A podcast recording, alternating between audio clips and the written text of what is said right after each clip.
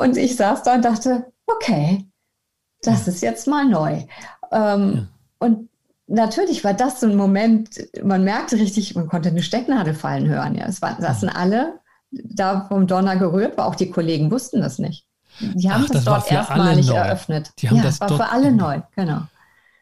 Okay. Und ich meine, so eine Situation kannst du nicht vorherdenken. Die passiert einfach und dann nee, sitzt du da und natürlich empfindest du in dem Moment Unsicherheit und denkst, ja, was machen wir denn jetzt eigentlich? Ja. Und alle gucken einen an mit Augen groß aufgerissen nach dem Motto, okay, was jetzt? Herzlich willkommen zum Podcast Gut durch die Zeit, der Podcast rund um Mediation, Konfliktcoaching und Organisationsberatung, ein Podcast von Inkofema. Ich bin Sascha Weigel und begrüße Sie zu einer neuen Folge.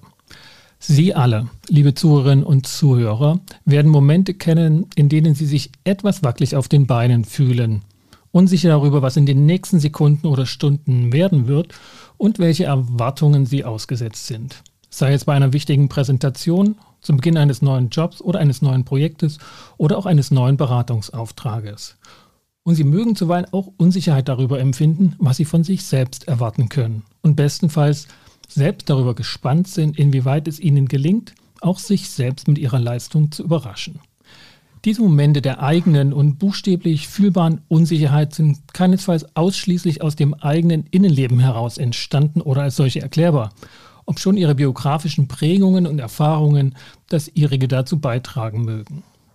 In Zeiten starker gesellschaftlicher und politischer, wirtschaftlicher Verunsicherung kommen zudem äußere, wenn auch weniger fassbare Einflüsse hinzu, die eine diffuse Ungewissheit aufkommen lassen.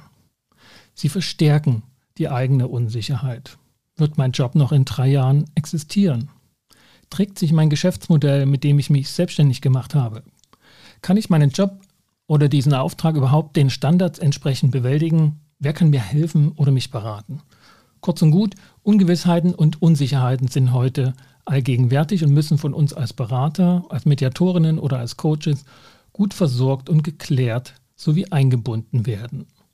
Sowohl unsere eigenen Unsicherheiten als auch diejenigen, die unsere Klienten und Medianten mitbringen, beziehungsweise die sie sogar veranlasst haben, unsere Hilfe in Anspruch zu nehmen, fordern uns bei unserer Beratungsarbeit heraus. Und genau darum soll es heute gehen. Den konstruktiven Umgang mit der eigenen Unsicherheit und der zu beratenden Ungewissheit unserer Klienten.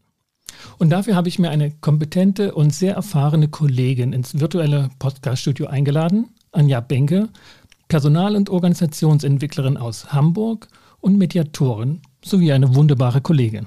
Hallo und herzlich willkommen, Anja Benke. Hallo Sascha, ich freue mich da zu sein. Danke. Anja, auf die Gefahr hin, dass ich dich mit meiner Anfrage, mit mir zu diesem Thema hier zu sprechen, verunsichert habe. Wie ist es dir gelungen, dennoch Ja zu sagen und jetzt mit mir hier gleich dazu zu sprechen? Das ist eine gute Frage. Ich glaube, ich habe dir die Frage gestellt, wie bist du bei, den, bei dem Thema auf meinen Namen gekommen? Äh, ich glaube, das war eine Frage, hat geholfen, mhm. Ähm, weil ich dadurch ein bisschen mehr erfahren habe. Und im zweiten Schritt war es, ähm, dass ich mir äh, vergangene Podcasts angehört habe, also quasi mir ein paar Referenzobjekte angesehen habe, die mir dann ein bisschen ein Fahrgefühl gaben. Und äh, das dritte war, dass ich mir die Frage selbst gestellt habe, ja, könntest du da wohl einen Beitrag zu leisten? Hast du Erfahrung zu dem Thema? Und dann hieß es ja. Das waren die drei Schritte, glaube ich, die geholfen haben. Mhm. Und ist das ähm, typisch für dich, dass wenn du zunächst nicht genau weißt, was kommt da auf mich zu, dass du dann in eine fragende Haltung gehst und dann direkt nachfragst? Ist das etwas, wo wir auch schon gleich ein bisschen was über dich kennengelernt haben? Und wenn ja, kannst du vielleicht noch ein bisschen was dazu erzählen? Mhm. Ja, ich, äh, das, das ist in der Tat ein, ein Handlungsmuster, was ich bei mir kenne. Ähm, das heißt, in dem Moment, wo ich, ich nehme erstmal auf, ähm, ich nehme erstmal die Situation auf, die man an mich heranträgt, die man mir schildert.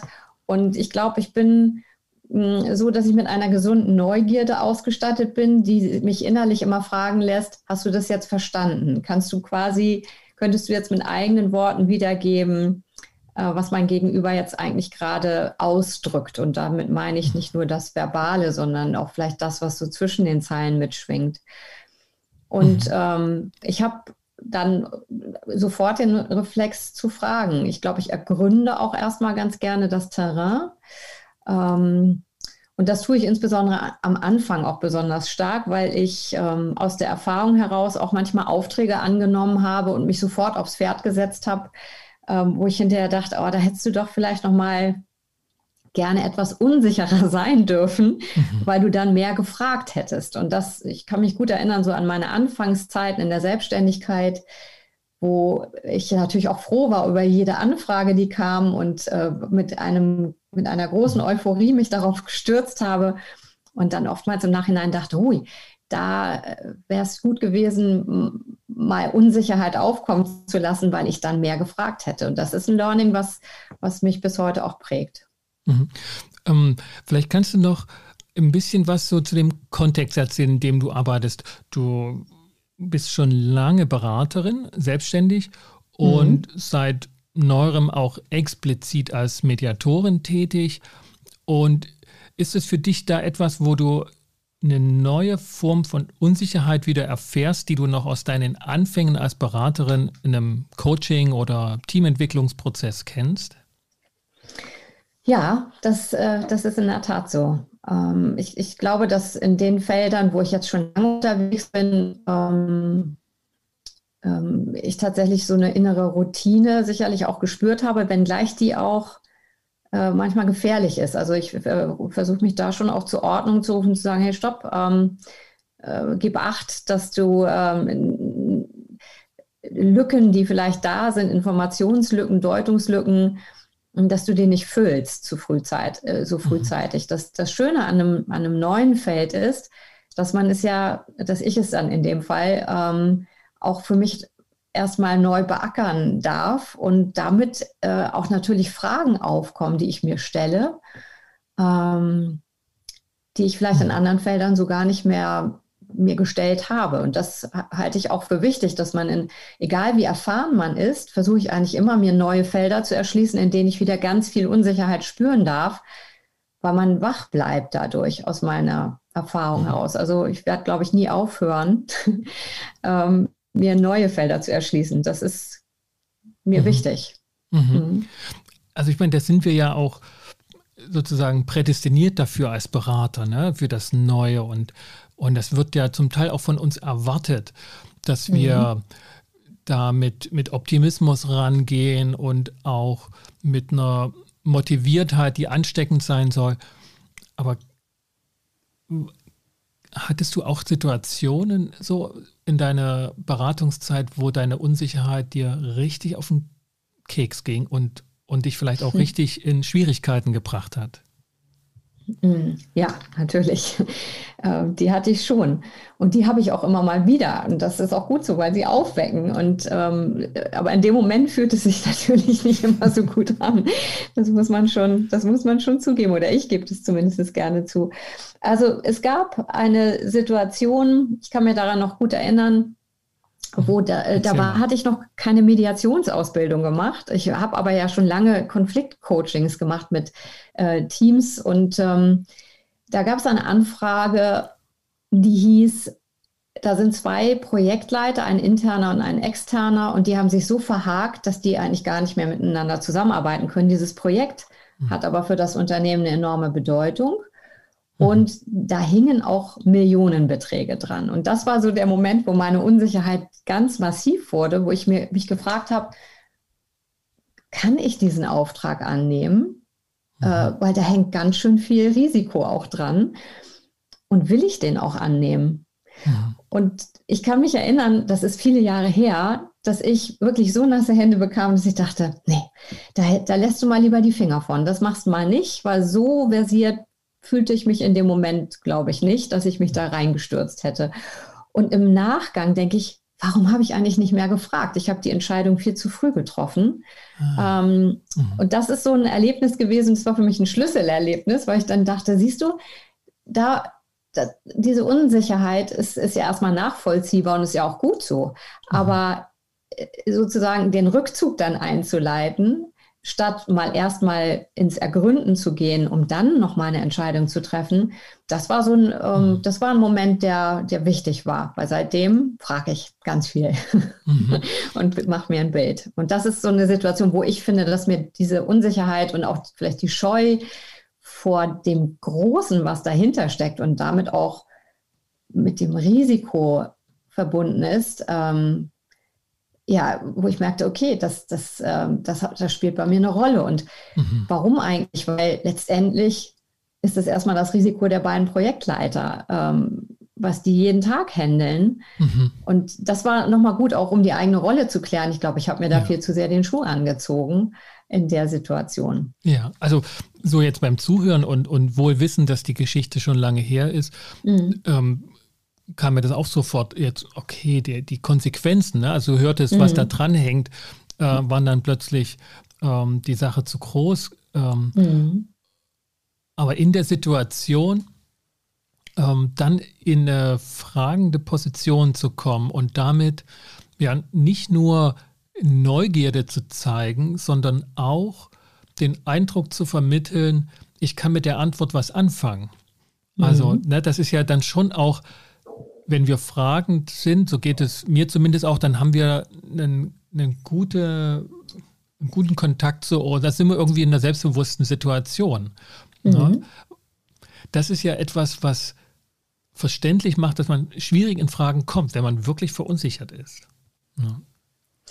Ja, wobei ich bin mir gar nicht so sicher, ob das Fragende immer äh, so eine selbstbewusste Situation ist. Also weder fühlt es mhm. sich für mich immer so an, ähm, manchmal schon, aber manchmal auch nicht. Ähm, und, die und, und die nächste Frage ist ja, wie wirkt es auch bei dem Gegenüber in dieser fragenden Position zu sein? Und ähm, da, da gibt es, da habe ich Rückmeldungen bekommen, äh, die da hießen, es ist ja schon einfach großartig, wie Sie fragen, weil dadurch, mhm. dadurch komme ich ja schon also mein Gegenüber kommt dann schon in, den, ähm, in die Situation, tatsächlich sich mit Fragen auseinanderzusetzen, die er sich selbst noch gar nicht mhm. gestellt hat, was ja schon eine, eine Wahrnehmungserweiterung äh, bedeutet.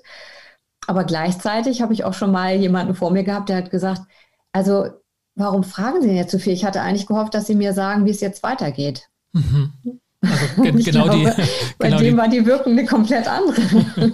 genau, die, die, die Befürchtung, die wir, die wir ja häufig haben dann als Berater, dass wir da dann irgendwie irritierte Kunden haben. Aber worauf ich hinaus wollte, ist sozusagen diese, äh, diese Überlegung, ist das eine Technik, einfach zu fragen? Ne? Und, und kann man das dann einfach auch dann sofort äh, jungen Beratungskollegen und Mediatoren, die da frisch in Fälle gehen, einfach sagen, du überleg dir vorher eine Frage und die stellst du einfach, wenn du unsicher bist. Oder bedarf es dazu eine gewissen Standfestigkeit, ist zu viel gesagt, aber gewisse innere Position, ich bin hier dafür da, auch Fragen zu stellen. Mhm. Also ehrlich gesagt würde ich ganz diplomatisch nein, aber ich meine es wirklich so auch beides äh, empfehlen. Mhm. Ich kann mich gut erinnern, in meinen Anfängen ähm, habe ich mal bin ich mal auf jemanden gestoßen, der hatte eine Checkliste sich gemacht zur Auftragsklärung. Und, ähm, und da war ich, also ich bin ja auch von der Veranlagung her sehr strukturiert. Das fand ich natürlich großartig. Ich habe jetzt so eine mhm. Checkliste und da habe ich ganz viele Fragen drauf. Dann hat sich das noch fortgesetzt. Dann habe ich das eher auf so einen One-Pager ähm, mhm. Äh, runtergebrochen und eher äh, wie eine Mindmap aufgebaut. Das fand ich noch besser. Und ich hatte so das Gefühl, super, ich habe ich hab ein bisschen eine grobe Idee, was ich so ergründen will. Mhm. Und wenn ich da noch nichts stehen habe, weiß ich, dass ich ein Feld noch nicht beackert habe. Das hat mir am Anfang ähm, wirklich äh, gute Dienste ja. geleistet. Aber das alleine reicht definitiv nicht. Äh, man braucht schon diese innere, ähm, dieses innere Selbstverständnis. Ich bin auch dafür da, Fragen zu stellen. Ja. Und, ähm, und auch die Rolle so klar zu haben, äh, dass ich, bevor ich beraten kann oder bevor ich sozusagen einen Prozess aufsetzen kann, der den äh, zu Beratenden auch hilft, ähm, brauche ich eine Analyse und das, mhm. ist, das, das ist selbstverständlich. Und ich glaube, diese Ausstrahlung hilft auch. Ähm, und auch die innere Festigkeit, dass man sich auch traut, lange genug zu fragen, sich nicht zu früh zufrieden zu geben. Das mhm. denke ich, ist, ist schon mhm. beides. Ja, also ich, ich hatte auch so eine Liste. genau. Ich habe auch eine Liste und ich hatte dann immer relativ schnell die Erfahrung gemacht nach der ersten Stunde oder nach der ersten Einheit, dass total Sinn, also ähm, total gute Einheit war, aber ich habe ganz selten dann mhm. die Fragen gestellt, die da drauf standen, weil sich das Gespräch mhm. dann selber entwickelt hatte und ich habe dann gemerkt, ja. es hat mir geholfen, loszulegen, ne, diese Hürde am Anfang mhm. zu überschreiten, so einen, so einen Stichwortzettel oder so einen Frageplatz zu haben, dass man ja auch ohne Probleme wirklich auch äh, transparent machen kann. Ne? Also dass wir mhm. kein Gedicht aufsagen, was wir auswendig lernen müssen, sondern wir können da ja durchaus ähm, auch einen Fragebogen mitnehmen. Aber es hat sich bis heute im Grunde genommen durchgezogen, dass die Gespräche sich dann doch schnell selbst ähm, entwickelt haben, ohne dass ich dort diese Fragen genommen habe. Gleichwohl aber eben Fragehaltung eingenommen. Und du hattest es vor uns genannt, ne, mit der Erfahrung dann, dass du relativ schnell schon den Eindruck hattest, jetzt habe ich es, worum es geht und ich komme gar nicht mehr ins Fragen, sondern ich bin jetzt schon ähm, beim, beim Planen und weiteren Organisieren. Wie würdest du das mit deiner Erfahrung jetzt aus Mediationsfällen beschreiben?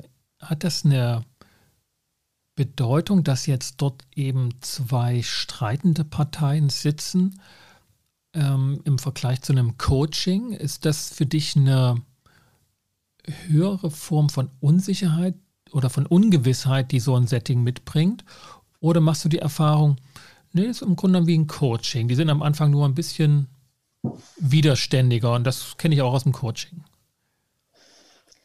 Also für, für, mein Empfinden gibt es da mhm. schon große Unterschiede. Für mich macht das einen Unterschied, ob ich mehr als einen Menschen, also wenn man jetzt von einem klassischen 1 zu 1 Coaching ausginge, man kann mhm. natürlich auch von Team-Coachings sprechen, ähm, die ja auch zum Teil Konfliktelemente in sich tragen können. Aber ich finde immer dann, wenn mehrere Beteiligte am Tisch sitzen, hat das ja immer die Ungewissheit, wie wird sich die Dynamik entwickeln zwischen den Anwesenden.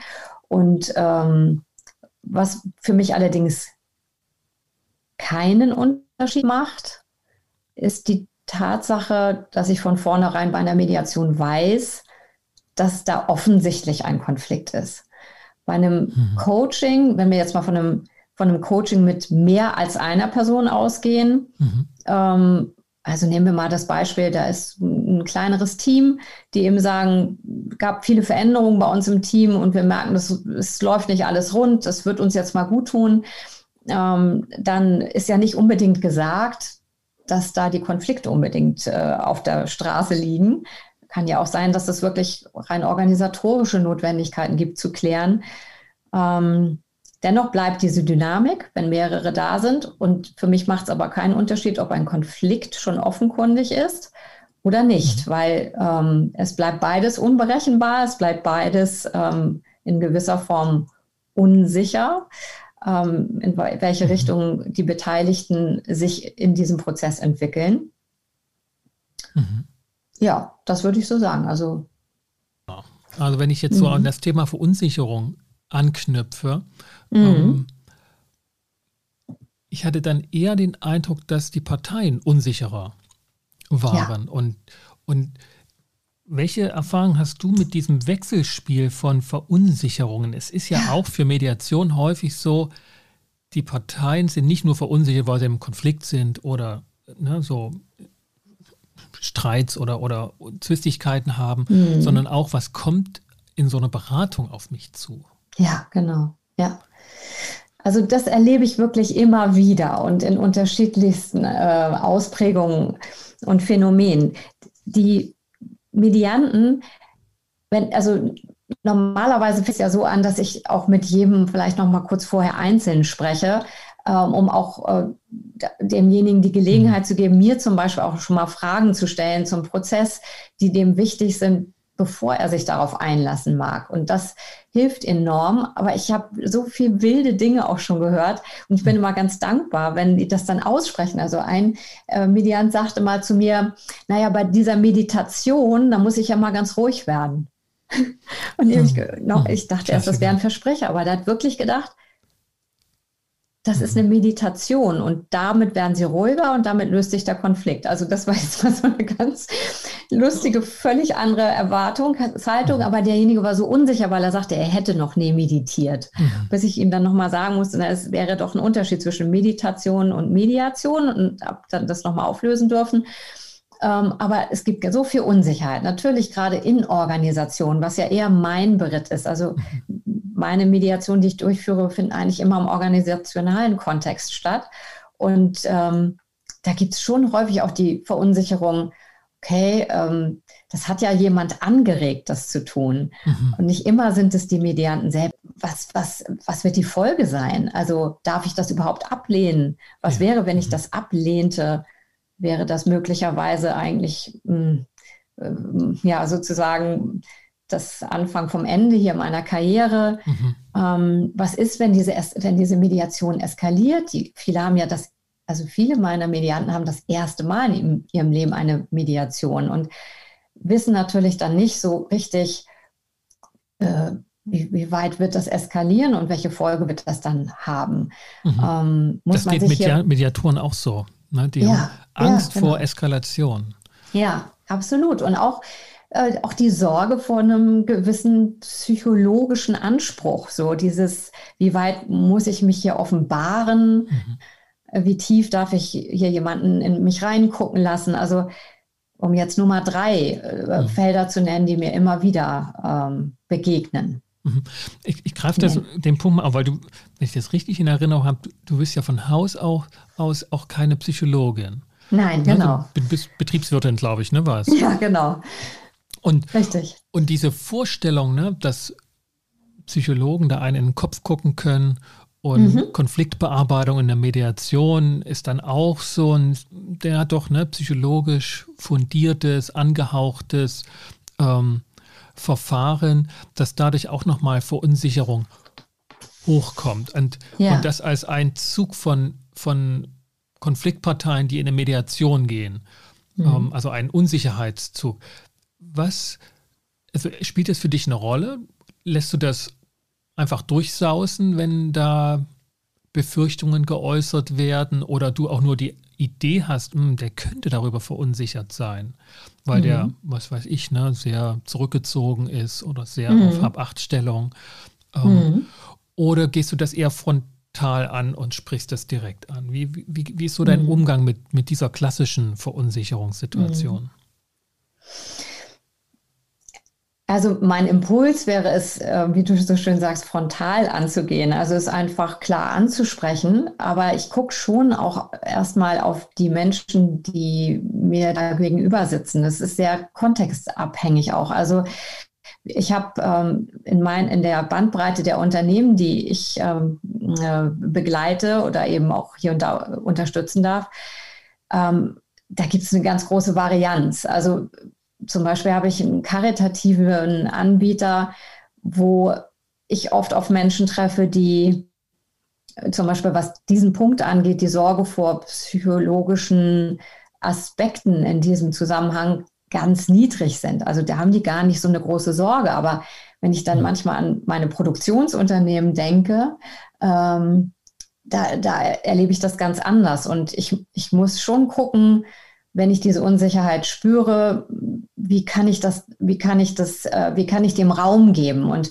bei, bei dem einen hilft es, wenn ich das einfach klar anspreche und sage, Mensch, was ähm, einfach jetzt so mal zu, zu Beginn, mögen Sie mal sagen, was gibt es denn vielleicht, was Sie auch verunsichert, was noch gar nicht zur Sprache gekommen ist? Dann sind die mir dankbar, dass ich die Brücke mhm. gebaut habe und damit wird es irgendwie was zum Anfassen. Und ähm, also, also das ist für dich auch völlig okay, ne? Also das will ich mhm. nur sozusagen pointieren, damit es auch ja. äh, du sprichst es auch direkt an, wenn ja. du die Vermutung hast, dass sie könnten, also da könnten welche verunsichert sein, dass die sich genau. nicht bloßgestellt fühlen, aber dort Richtig. auch gesehen, ne? Das, das ist auch in Ordnung für, für dich in den Kontexten, in Organisationen, ja. dort von Verunsicherung zu reden.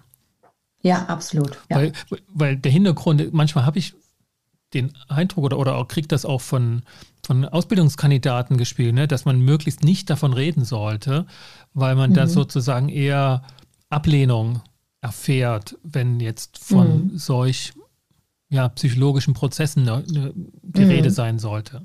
Mhm. Aber die Erfahrung hast du auch nicht gemacht, ne?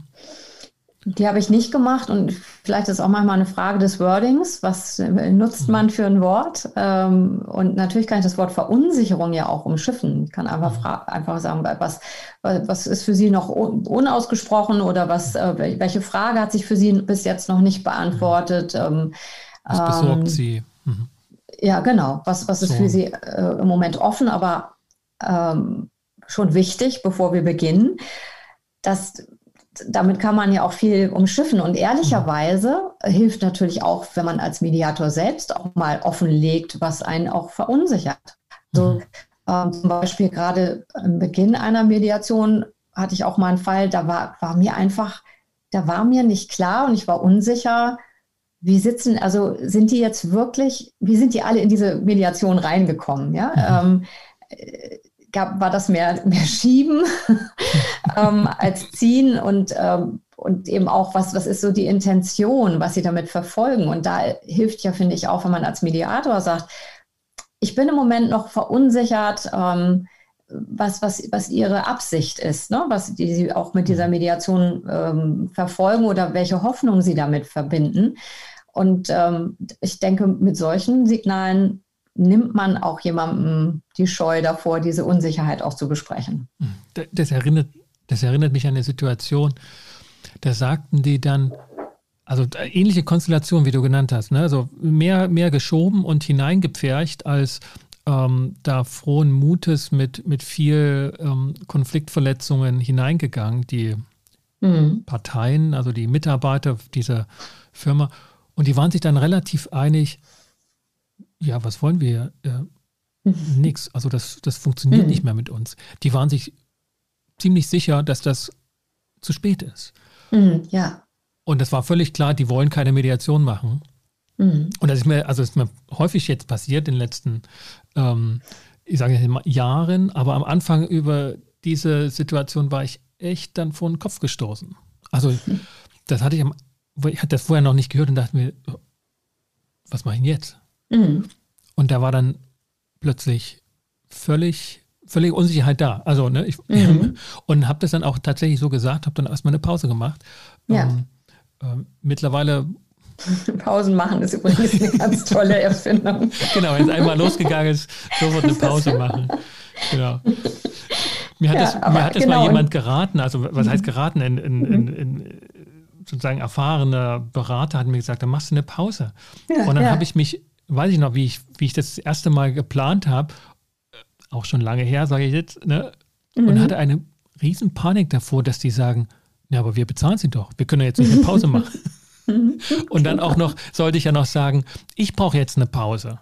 Ne, mhm. damit ich nicht mit Jan überfahre. Wenn ich, und dann war mhm. meine Angst natürlich, ja, wir bezahlen sie und sie wollen eine Pause machen. ja, genau. Das hat ja. natürlich noch nie jemand gefragt, aber das war also die, diese Verunsicherung konnte ich auch nicht mit einer Frage letztlich da umgehen, sondern musste ich einfach ähm, Standing zeigen, dass das jetzt mhm. aus meiner hatte, Perspektive wichtig ist. Mir fällt da gerade auch eine Situation ein, wo es eine ziemlich ähm, äh, also es ging um ein Team, es waren, glaube ich, sechs Leute und äh, es gab zwei, drei Initiatoren, äh, die quasi die Probleme in der Zusammenarbeit mit der Führungskraft ähm, stark thematisiert haben in, in, innerhalb der Organisation, in der dieses Team verankert war. Und, ähm, und das ist schon sehr, sehr deutlich adressiert worden. Und daraufhin hieß es dann, ja, eine Mediation. Ich habe den Auftrag geklärt. Ich habe mit allen Einzelgespräche geführt. Der Betriebsrat war involviert und es konnte losgehen. Alle haben sich auf den Prozess eingelassen. Wir haben das erste Treffen und ich hatte gerade erst nur zehn Minuten Einleitung gemacht und dann sollte es hm. eigentlich darum gehen, äh, dass die äh, Anwesenden mal sagen, was sie dann jetzt ähm, sozusagen für ein Ziel verfolgen und äh, weshalb sie hier hm. wären. Und dann sagten mir gleich zwei zu Beginn, ja, und das waren gerade die zwei Haupttreiber, sagten, ja, also sie wären jetzt ja auch nicht mehr lange hier, weil sie gekündigt hätten. Oh Gott, ja, auch. auch. So, also ich meine, das war definitiv zu früh, um eine Pause einzuhalten. er hat ja gerade erst die ersten zehn Minuten. Und ich saß da und dachte, okay, das ist jetzt mal neu. Ähm, ja. Und natürlich war das so ein Moment, man merkte richtig, man konnte eine Stecknadel fallen hören. Ja. Es war, saßen alle da vom Donner gerührt, aber auch die Kollegen wussten das nicht. Die haben Ach, das, das dort erstmalig eröffnet. Die haben ja, das war für alle neu, genau. Okay. Und ich meine, so eine Situation kannst du nicht vorherdenken. Die passiert einfach und dann nee, sitzt du da und natürlich empfindest du in dem Moment Unsicherheit und denkst, ja, was machen wir denn jetzt eigentlich? Ja.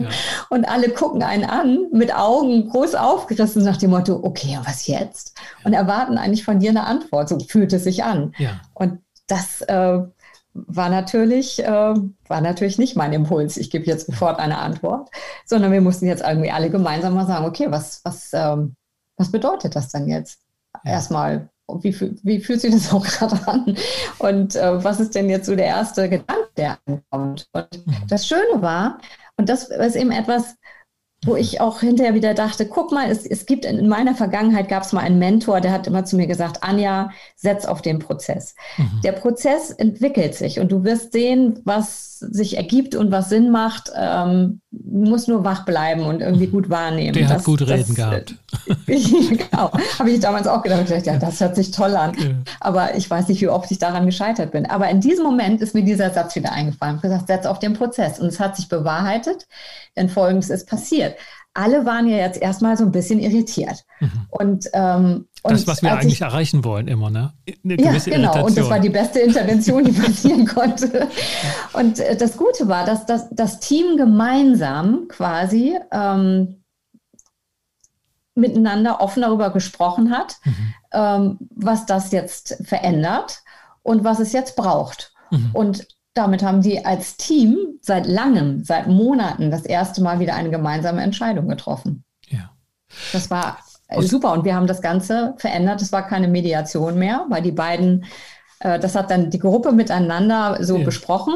Ähm, wir haben noch an einem weiteren Termin teilgenommen, um die Problemfelder, die in der Vergangenheit aufgetreten sind, schon noch ähm, aufzunehmen. Mhm. Und es auch im Sinne einer ähm, Klärung schon nochmal anzugehen. Aber wir haben dann gesagt, ähm, oder die, das Team hat dann mhm. gesagt, dann würden die beiden sich ausklinken und wir würden es dann eher in eine Teamentwicklung münden lassen, die mhm. nach vorne gerichtet ist mit einer neuen Teamkonstellation. Und äh, aber eben äh, sozusagen auf der Basis der schon mal stattgefundenen Problemfelder, ja, ja, genau, und der Erkenntnisse, die daraus ja. äh, erwachsen sind. Das war das Phase, war ganz toll. Ja, Phase, Phase 2, 3 übersprungen und direkt ja. in die in die Zukunft gerichtet gearbeitet. Aus heutiger Sicht würde ich auch sagen, mhm. das ist ja wirklich das Beste, was einem passieren kann, wenn die Parteien oder diejenigen, die da gekündigt haben oder kündigen wollten, das in dem Moment offenbaren. Mhm. Ähm, fataler ist sozusagen, wenn das alle wissen, nur nicht die Mediationsperson. Ja. Mhm. Dann dann ist sozusagen tatsächlich, äh, das ist meine, also das hat die Befürchtung hatte ich mal gehabt in einer ähnlichen mhm. Situation und, und habe zum Glück gefragt gehabt, dann in der Situation, das war meine, meine erste Frage, oh, ist das jetzt nur für mich eine neue Nachricht oder für Sie alle? Mhm. Und ich wusste genau, wenn die jetzt sagen, nur für mich, mhm. dann stehe ich wie ein Depp da. Mhm. Die haben zum Glück das ähnlich wie bei dir gehabt. Ähm, die haben das mhm. alle ähm, auch nicht gewusst, sondern es war sozusagen von, von langer Hand geplant ist nicht, aber mhm. na, man will mal ein Fass aufmachen. Mhm. Und naja. das war für den, das war für den Mediationsprozess auch ein guter Ausgangspunkt, wenn man das dann erstmal sozusagen die erste Schocksituation überwunden hat. Mhm. Aber im Nachgang ist mir klar geworden, wenn ich da jetzt der Einzige gewesen wäre, dann, dann hätte es doof ausgesehen. Mhm. Das wäre ein handwerklicher Fehler gewesen. Und, mhm. und seitdem achte ich auch darauf, dass das tatsächlich nicht passiert, sondern also mhm. in Vorgesprächen, soweit sie stattfinden, auch mit den Medianten, mhm. das zu fragen, ob schon irgendwelche Exit äh, Pläne. Szenarien, ja, ja, genau, ja, richtig. Ja. ja, das ist auch ja eine Frage, die man ja auch auf den, den Auftraggebern stellt. Ne? Ja. Äh, dieses, äh, äh, ist das, also haben die eigentlich Geduld für den Prozess oder haben die eigentlich schon ein Exit-Szenario sich überlegt? Ja. Ähm, weil das ist mir halt auch passiert, dass mir mitten in der Mediation ähm, die Führungskraft äh, genommen wurde, weil sie mhm. einfach intern versetzt wurde. Mhm. Und äh, das, das sind so Dinge, die passieren einem einmal und dann äh, ja, weiß man eben auch, okay, das ist eine Frage, die ich einfach vorher sehr klar stelle. Ja. Ja, das muss man tatsächlich machen vorher. Hm. Ich komme nochmal auf deinen, auf deinen Mentor zurück, von dem du so ähm, ange, hm. angedeutet hattest, der da so sagte, naja, du lass dich auf den Prozess ein. Ähm, ja. Und das hat wahrscheinlich jeder Ausbildungskandidat in einer Prozessberatung, ob Coaching, mhm. Mediation, bestimmt auch ja. gehört. Und wahrscheinlich haben 90 Prozent davon auch gedacht, ja, du hast gut reden. So. Mhm. Also das heißt, es verunsichert oder hat es dich auch zunächst erstmal noch stärker verunsichert? Oder, oder Fragezeichen, was, was meinst du damit? Ne? Wie, mhm. also. also. ich fand das erstmal, das hörte sich super einfach und dankbar an, aber in der Praxis ähm, äh, war, war, das gar nicht einfach. Okay, und, genau. Wie ähm, ist es gelungen? Wie, wie kriegst du das genau. hin? Ich am Anfang meiner, meiner Zeit als, als äh, Personalentwicklerin und Trainerin und Teamentwicklerin und, und es war während eines Seminars mit jungen Führungskräften und es sollte ein prozessorientiertes Seminar sein. Das heißt, wir geben keine Agenda vor. Das waren die nicht gewohnt. Damit haben wir die massiv verunsichert. Und er hat immer gesagt, setz auf den Prozess, dass daraus wird jetzt entstehen. Was er mir verheimlicht hat, war, dass man bis dahin gehasst wird. Wirklich. Also wurde einfach gehasst. Und das ist etwas, damit konnte ich ganz schwer umgehen. Also ich finde Unsicherheit, Umgang mit Unsicherheit heißt auch immer, es kann sein, für mich heißt es das, ja. dass ich auch nicht besonders beliebt bin in der Phase. Ja. ähm, also es, es, kann sein, dass ich manchmal auch Verunsicherung sogar reinbringen muss, ähm, weil es für den Prozess gut ist, aber deswegen werde ich nicht gemocht und das muss man auch aushalten können. Und, und das wollte ich nochmal sagen. Also das war das, was mir in dem Moment am schwersten fiel, das auszuhalten. Ich bin gerade unglaublich unbeliebt. Ja. Und ähm, und es wird mir also, auch gesagt. Es wird ja auch gezeigt. Und es wird mir auch deutlich gesagt, ja, genau. Da wurden dann auch so Sätze gesagt wie, naja, also das spricht jetzt nicht wirklich für Kompetenz, ne, dass sie uns jetzt hier keine Struktur geben.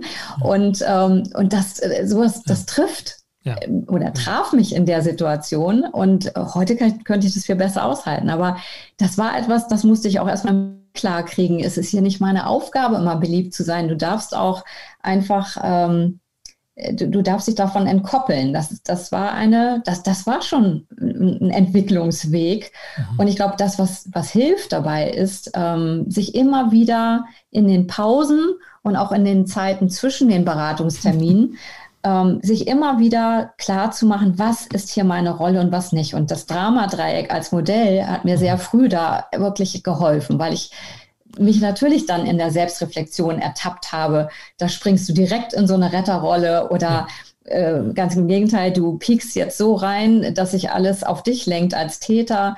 Ähm, ne? Was ist hier eigentlich? Also in was steige ich hier gerade ein? Das hilft enorm. Und was mir immer hilft, ist Supervision, ehrlicherweise. Also ich bin da äh, wirklich oft und rege im Austausch mit mhm. Kollegen und ähm, schilder die Situation, schilder den Fall auch schon zu Beginn einer Mediation, nicht erst, wenn es mittendrin schwierig wird, weil ähm, ich eben auch denke, das ist so die, der positive Teil von Unsicherheit.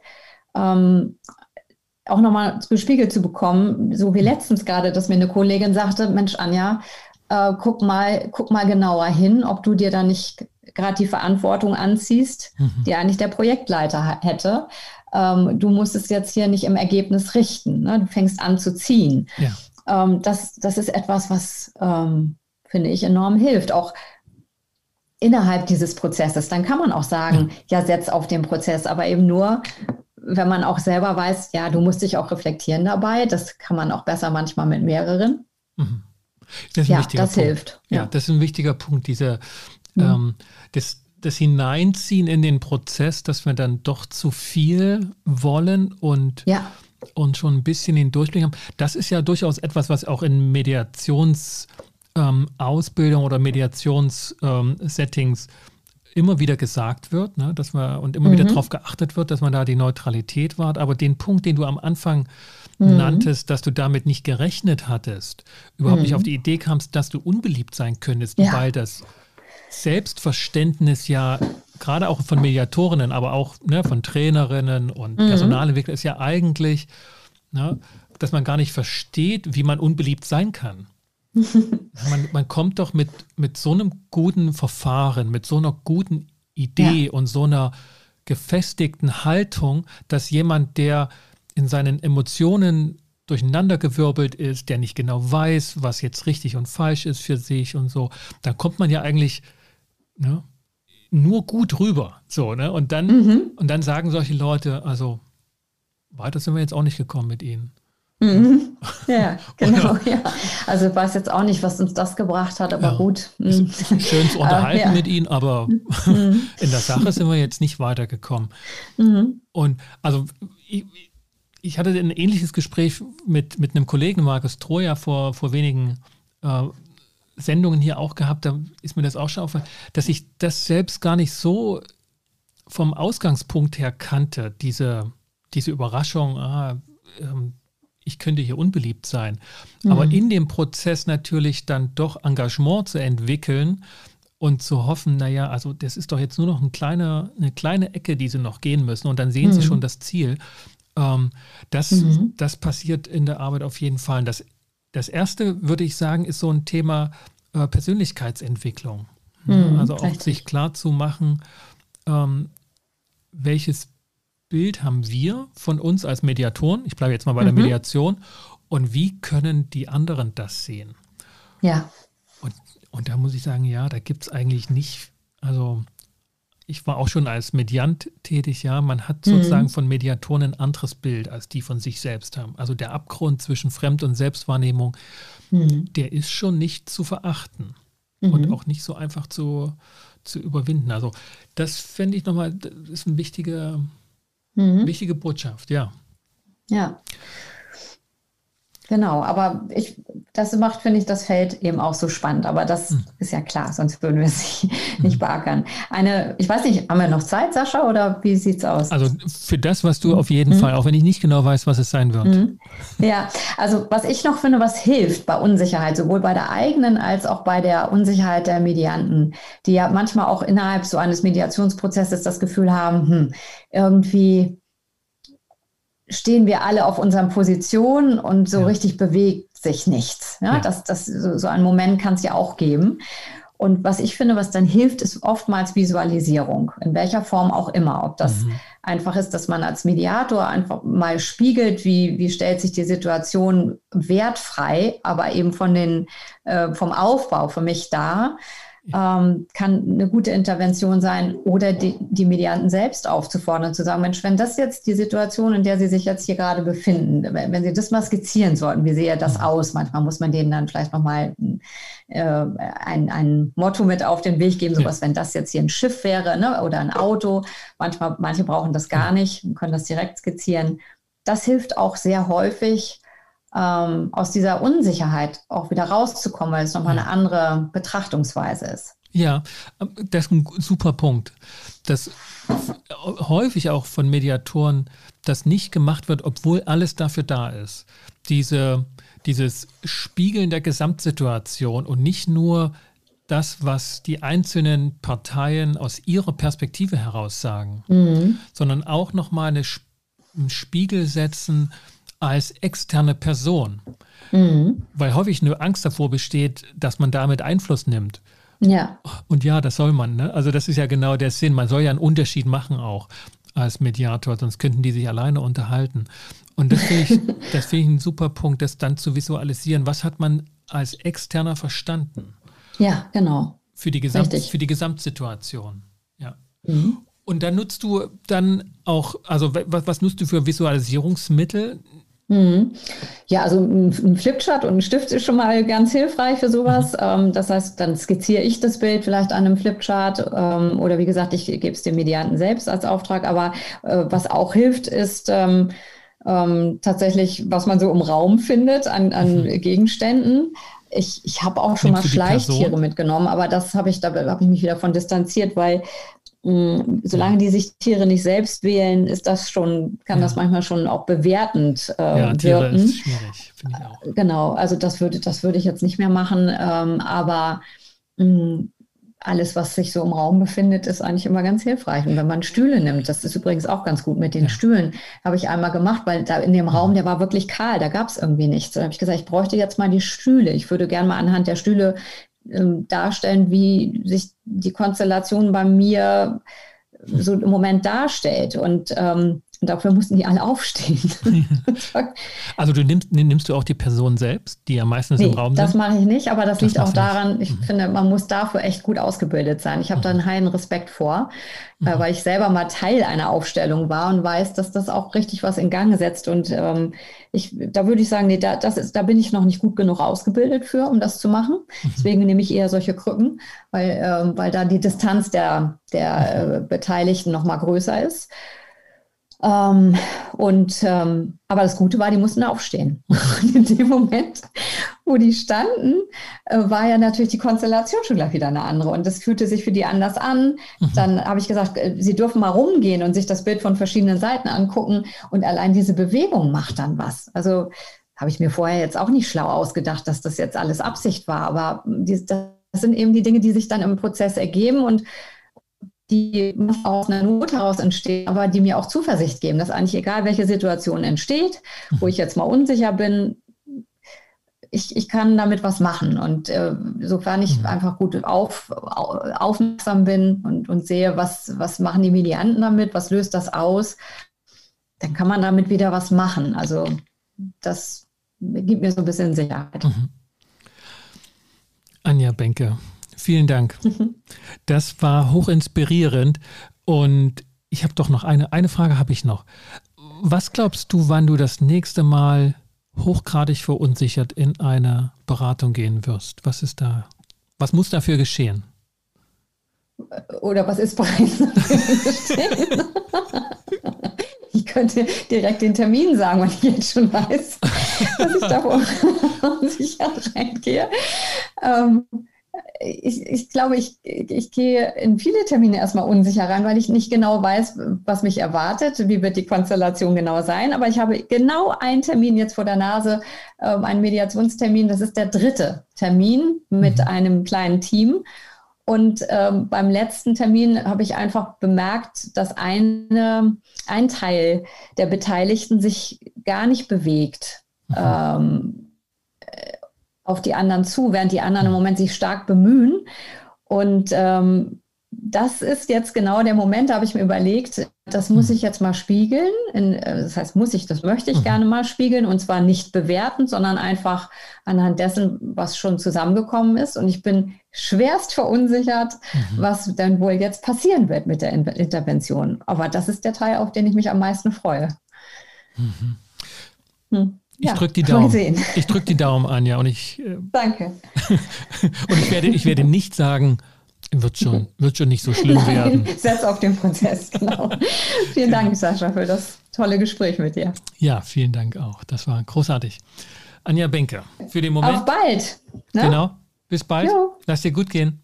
Du dir auch. Tschüss. Ciao. Das war Anja Benke. Beraterin für Personal- und Organisationsentwicklung, die uns einen spannenden Einblick in ihren Umgang mit Unsicherheit gegeben hat, sowohl die eigenen als auch die Unsicherheit der Klienten. Und wenn Sie, liebe Zuhörerinnen und Zuhörer, auf den Geschmack gekommen sind und nicht nur von Mediation hören wollen, sondern sich auch in diesem Bereich fortentwickeln wollen, dann beachten Sie, dass Inkofema im Oktober neue Ausbildungskurse beginnt und im Januar dann auch zudem neue Coaching und Berater ausbildet. Ich würde mich freuen, von Ihnen zu hören. Und wenn Sie Fragen oder Anregungen haben, sonstiger Art, dann nutzen Sie die Podcast-Episodenseite oder die Webseite www.inkofirma.de. Beides finden Sie in den Shownotes. Einstweilen bedanke ich mich, dass Sie dabei waren und verabschiede mich mit besten Wünschen. Ich bin Sascha Weigel. Kommen Sie gut durch die Zeit. Bis zum nächsten Mal.